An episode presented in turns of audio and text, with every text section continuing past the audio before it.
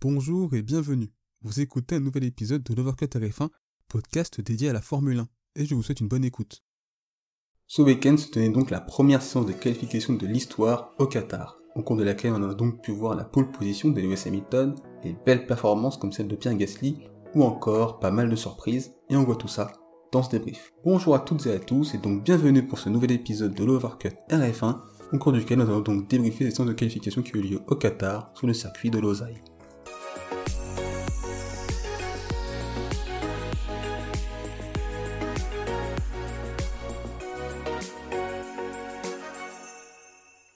On débute donc par la Q1.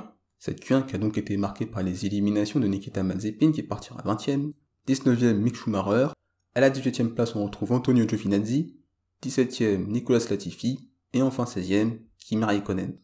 On va donc tout d'abord débuter par les As, et on commence par Nikita Mazepin qui partira donc 20ème. C'est donc un week-end difficile pour le pilote russe, puisqu'il a eu notamment des problèmes en essai libre 2 et en essai libre 3, qui l'ont donc empêché de pouvoir rouler, il a uniquement donc roulé lors des essais libres 1, ce qui constitue donc un faible roulage pour lui sur un nouveau circuit, et cela ne l'a pas aidé. De plus, il a également eu un problème d'aileron avant lors de sa première tentative de Q1, et donc cet ensemble de problèmes a rendu cette séance de qualification difficile pour le pilote russe, et cette 20 e place n'est absolument pas une surprise, et cet important écart entre les deux pilotes As est notamment dû à ce faible roulage et ces difficultés qu'a subi Nikita Mazepin. Pour Mick Schumacher, il sera donc 19ème. Ce n'est pas une surprise, notamment vu le niveau de la Haas cette saison. On va donc maintenant évoquer les Alfa Romeo qui partiront donc 18ème pour Giovinazzi et 16ème pour Kimi Raikkonen. Un week-end compliqué pour les Alfa Romeo puisque aucune des deux ne parvient à être présente en Q2, alors que généralement il y en a au moins une qui y parvient. Et la dernière fois que deux Alfa Romeo ont été éliminés dès la Q1, bah, ça a été en Turquie, et cela arrivait uniquement 5 fois cette saison, en 20 Grands Prix, puisque cela s'est produit à Imola, à Spa, en Russie, en Turquie et donc au Qatar, ce qui traduit donc à quel point ce week-end fut difficile pour l'écurie suisse. Et enfin, Nicolas Latifi qui sera donc 17ème. Depuis plusieurs Grands Prix, Williams est effectivement rentré dans le rang, et la performance de Nicolas Latifi traduit cela. Voilà pour la Q1 et on passe maintenant à la Q2. Cette Q2 qui a donc été marquée par les éliminations de George Russell qui partira 15ème, Dan Ricciardo 14ème, 13ème Charles Leclerc, à la 12e place, on retrouve Lance Stroll et enfin 11e, Sergio Perez. On débute donc par George Russell 15e, malgré le retour à une certaine normalité pour Williams, après un très bel été, Russell passe une nouvelle fois la Q1 et est donc éliminé en Q2, et en 20 Grands Prix, Russell a été éliminé en Q1 seulement deux fois, ce qui prouve tout de même les très belles performances du pilote Williams cette saison. Et il passe la Q1 avec une bonne marge sur Kimi Raikkonen 16ème, près de 3 dixièmes, et c'est donc une belle performance de la part du pilote britannique. 14ème, et c'est donc la première surprise de cette Q2, on retrouve Dan Ricciardo. Son meilleur tour en Q2 a donc été réalisé en pneu tendre, et il le finit à près de 4 dixièmes de Lando Norris. L'impression d'un retour au début de saison, où l'Australien avait les plus grandes difficultés à performer avec cette McLaren, des qualifications difficiles pour le pilote australien, n'augurant rien de bon pour le Grand Prix demain. 13ème, on retrouve donc Charles Leclerc, c'est donc la deuxième surprise de cette Q2, puisqu'il finit son tour en pneu tendre à 2 dixièmes de Sainz en pneu médium. Cela montre à quel point le monégasque a galéré ce samedi après-midi, expliquant même à la radio ne pas comprendre cette différence de performance entre lui et Sainz, ce qui n'est jamais bon signe. Des qualifications très difficiles, mais qui s'expliqueraient par le fait que Ferrari ait découvert après les qualifications une fissure sur son châssis. Apparemment, Leclerc aurait endommagé sa monoplace en Q1, ce qui aurait donc conduit à ses performances étonnamment mauvaises en Q2. J'espère donc que Ferrari pourra réparer cela euh, d'ici la course, tout en restant dans les clous des règles du parc fermé. Et si c'est le cas, on pourrait imaginer qu'avec une voiture réparée, le pilote monégasque pourrait alors remonter. 12 on retrouve donc Lance Stroll, il a fait une qualification à la Aston Martin, c'est-à-dire autour de la 10 place. Il est 12 donc on pourrait dire que c'est pas mal. Cependant, l'Aston Martin semblait être à un meilleur niveau que cette 12 place, notamment au vu de ce que Vettel a pu faire en parvenant à se qualifier en Q3. En effet, euh, Vettel est 3 dixièmes plus rapide que Stroll durant cette Q2. Le pilote canadien est quand même un peu loin, il aurait pu faire mieux, mais ce n'est pas catastrophique pour autant. Et enfin, onzième, c'est la troisième surprise de cette Q2 et c'est une énorme surprise, c'est l'élimination de Sergio Perez. Il n'est pas parvenu à intégrer le top 10 en pneu tendre, il n'avait déjà pas fait un très bon tour en pneu médium. Il y avait pourtant eu du mieux de la part du pilote mexicain ces dernières courses dans l'exercice du tour rapide, mais au Qatar, il y a eu un net recul. On a pu voir les deux Red Bull être moins performantes par rapport aux Mercedes sur l'exercice du tour rapide. Ainsi, une Red Bull moins bonne, plus un Sergio Perez moins performant en qualification, et un plateau resserré, puisque 4 dixièmes sépare Alonso 3 en Q2 de Perez 11 en Q3, sachant que Sergio Perez est à 3 dixièmes de Verstappen, mais avec des pneus plus tendres, tous ces éléments forment un cocktail conduisant à l'élimination du pilote mexicain dès la Q2. Et forcément, cela compromet très fortement les plans de Red Bull pour la course, puisque Mercedes, qui en plus semble être plus rapide et très performant, se retrouvera donc à 2 contre 1 en tête de course. Et cela ne fait donc pas les affaires de Red Bull, et on verra cela par la suite dans la partie Grand Prix.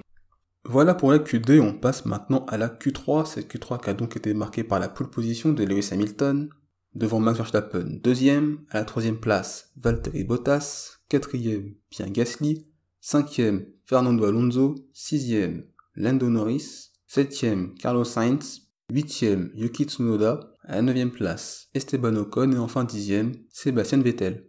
Le premier enseignement à retenir de cette Q3, c'est qu'Hamilton, c'est fort. Le Britannique a été moins souverain durant les essais libres, puisque Bottas était le pilote le plus performant des Mercedes, eh bien le Britannique a su mettre tout bout à bout pour briller durant cette qualification, et de quelle manière? Meilleur temps en Q1, en Q2 et donc en Q3, avec plus de 4 dixièmes d'avance sur Max Verstappen.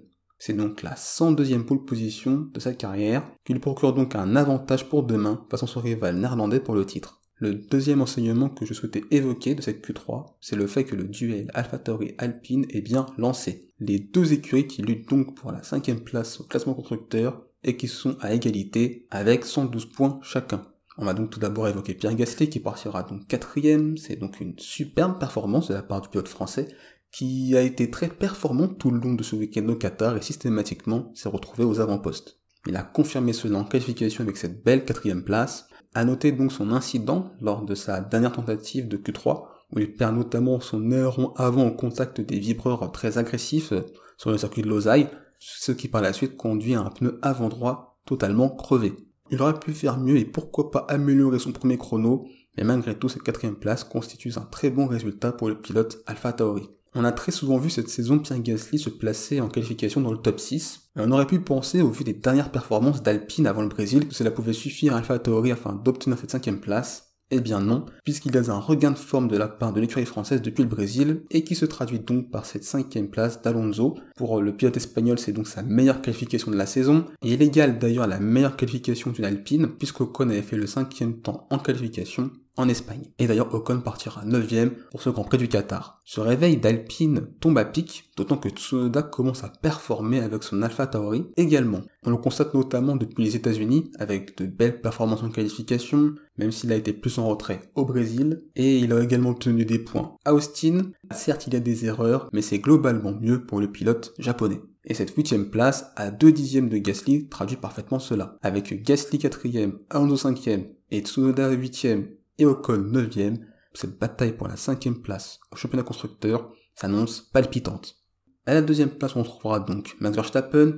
Vu des qualifications, il a fait ce qu'il a pu, et donc cette deuxième place est tout de même positive pour lui, même si le gap avec Hamilton est assez important. Troisième, on retrouve donc Valtteri Bottas, et au vu du début du week-end où il était clairement le pilote fort chez Mercedes, ce recul relatif dans la hiérarchie semble difficilement compréhensible, puisqu'il est devancé à la par Hamilton et Verstappen, d'autant que la Red Bull ne semble pas incroyable comparé à Mercedes sur ce circuit de Lausanne. Sixième et septième, on trouve donc Norris et Sainz, les anciens équipiers chez McLaren. Ferrari et McLaren d'ailleurs semblent être ce week-end plus en retrait, ou du moins être plus proches en termes de performance des Alpha Tauri ou des Alpines, alors que durant ces derniers Grands Prix, on a pu voir que Ferrari semblait être assez aisément la troisième force du plateau et que McLaren, depuis quelques week-ends, effectivement, c'est plus compliqué. Ainsi, une sixième place euh, n'est pas si mal pour une McLaren et la septième place de Sainz est un peu plus décevante pour Ferrari. Également noter la présence de Sébastien Vettel en Q3 avec cette belle dixième place qu'a obtenu le pilote allemand.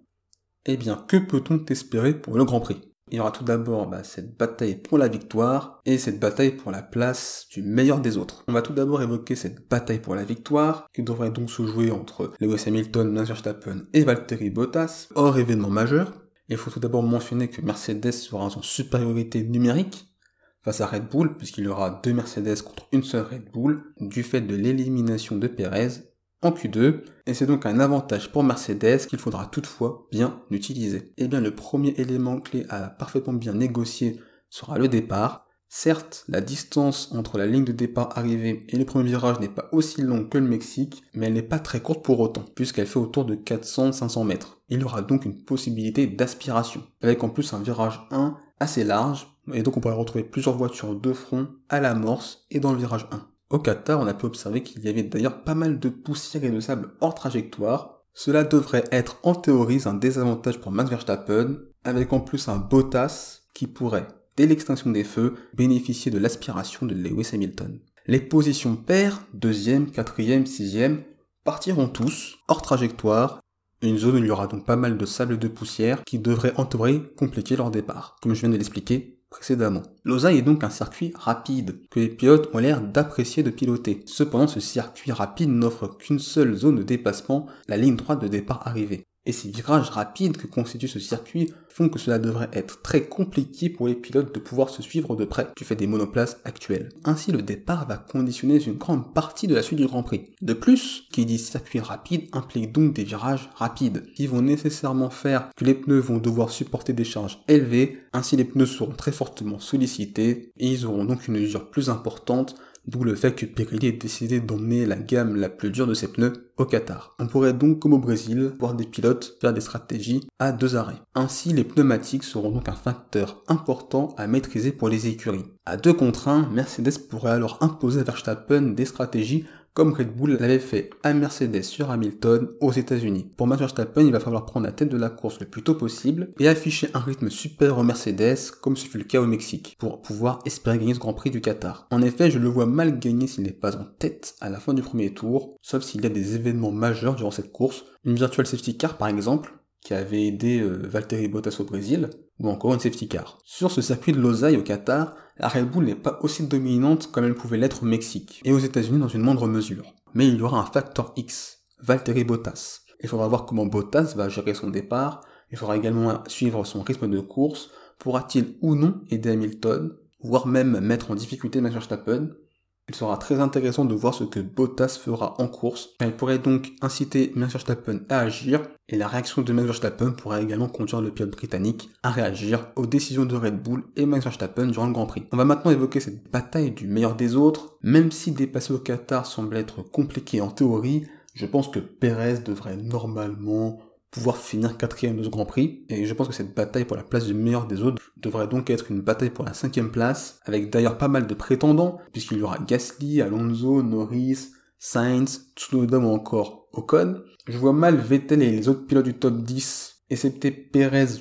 et pourquoi pas Leclerc, pour se battre pour les places derrière les trois premiers. Mais au vu du week-end, Gasly est clairement euh, selon moi, le favori pour cette cinquième place, mais il faudra qu'il gère bien le départ et qu'il affiche également un très bon rythme de course pour pouvoir obtenir de gros points pour Alpha Tauri dans cette lutte pour la cinquième place au classement constructeur. Et vous, qu'avez-vous donc pensé de cette séance de qualification?